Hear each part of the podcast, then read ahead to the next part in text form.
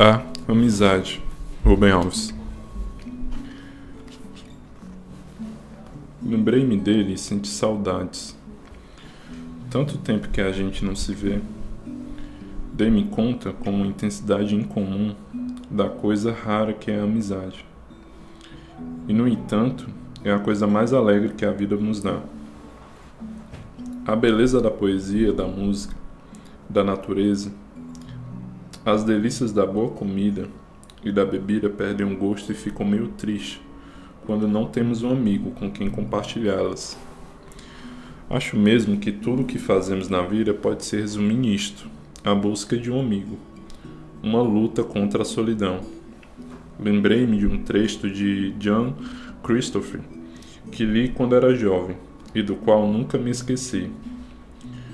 Romain Rolland descreve a primeira experiência com a amizade do seu herói adolescente.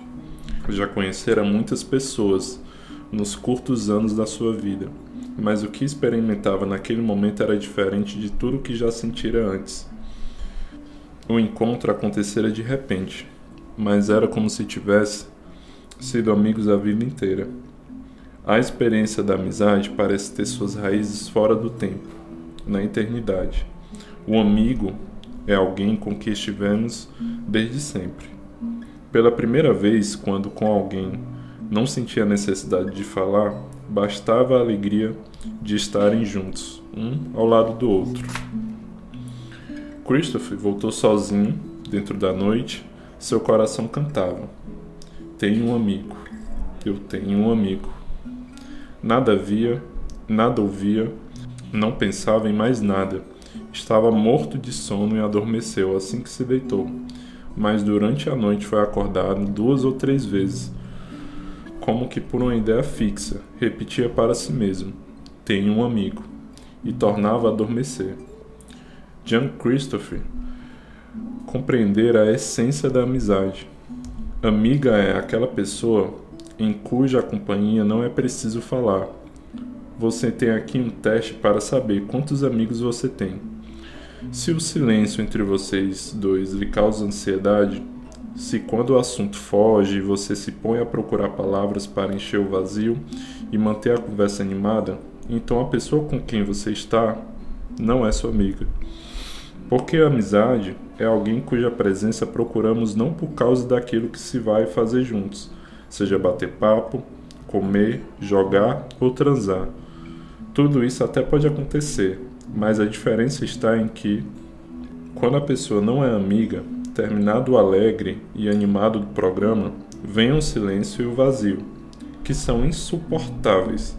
Nesse momento ou outro, se transforma no incômodo em que entulha o espaço e cuja despedida se espera com ansiedade. Com o amigo é diferente. Não é preciso falar, basta a alegria de estarem juntos, um ao lado do outro. Amigo é alguém cuja simples presença traz alegria independente do que se faça ou diga. A amizade anda por caminhos que não passa pelos programas. Uma história oriental conta de uma árvore solitária que se via no alto da montanha. Não tinha sido sempre assim. Em tempos passados, a montanha estivera coberta de árvores maravilhosas, altas e esguias, que os lenhadores cortaram e venderam. Mas aquela árvore era torta, não podia ser transformada em tábuas, inútil para os seus propósitos. Os lenhadores a deixaram lá. Depois vieram os caçadores de essências em busca de madeiras perfumadas.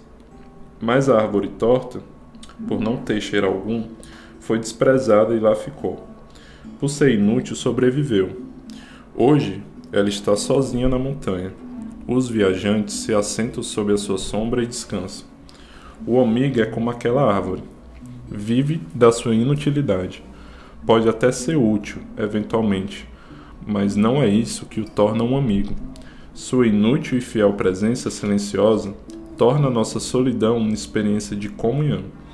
Diante do amigo, sabemos que não estamos sós. E a alegria maior não pode existir.